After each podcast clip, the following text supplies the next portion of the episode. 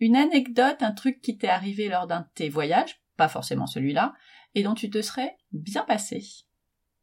Alors, il faut savoir qu'on a quand même tendance à être plutôt chanceux, je trouve, ou bien en tout cas, on voit les choses euh, toujours de façon positive, c'est-à-dire qu'à moins qu'on se termine vraiment à l'hôpital, on a tendance à rire de tout.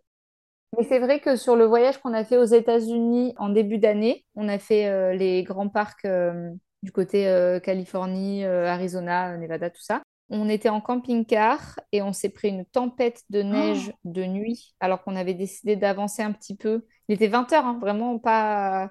Ça semblait pas fou sur le papier. hein. On s'est pris une tempête de neige. Il faut savoir qu'en fait, il ne neigeait même pas parce qu'on vérifiait les conditions météo. Mais en fait, il y avait énormément de vent qui faisait voler la neige, qui fait qu'on ne voyait plus rien.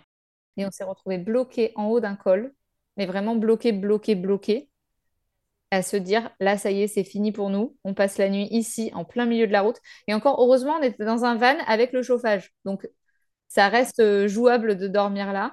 Et en fait, il y a un local qui est passé avec son pick-up et qui nous a ouvert la route et euh, qui nous a fait des, des appels de phare pour qu'on le Ah, suive. trop bien.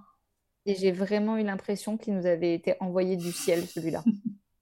Et voilà, ça s'est très bien fini. On a fini par euh, arriver dans une ville et dormir sur un parking euh, sûr. Il faisait moins 14. On était dans notre van avec le chauffage. On n'avait pas froid parce que pour le coup, le van était vraiment génial.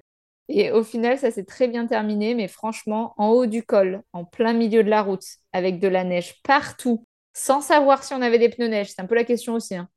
Et avec un bébé, et ben sur le coup, on n'a pas fait les malins. Et il s'est passé combien de temps avant que le chauffeur, a- enfin le chauffeur, l'autre personne arrive? Mais franchement, c'était trop drôle parce qu'on a vu personne pendant une heure. Et lui, il est arrivé 15 secondes après qu'on se soit planté. Ah ouais.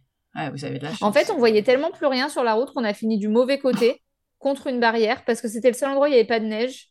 Et à ce moment-là, j'ai dit à Tony, non mais stop en fait, stop. On ne sait même pas si on a des pneus neige. Là, là, on s'arrête là. On attend une déneigeuse et puis c'est tout.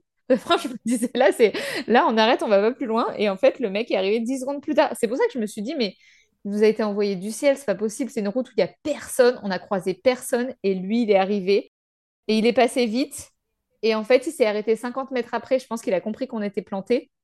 Et il nous a fait des, des... Il a mis ses warnings jusqu'à ce qu'on redémarre et qu'on le suive. Et il a roulé à deux à l'heure pour nous sortir de là pendant genre 20 minutes.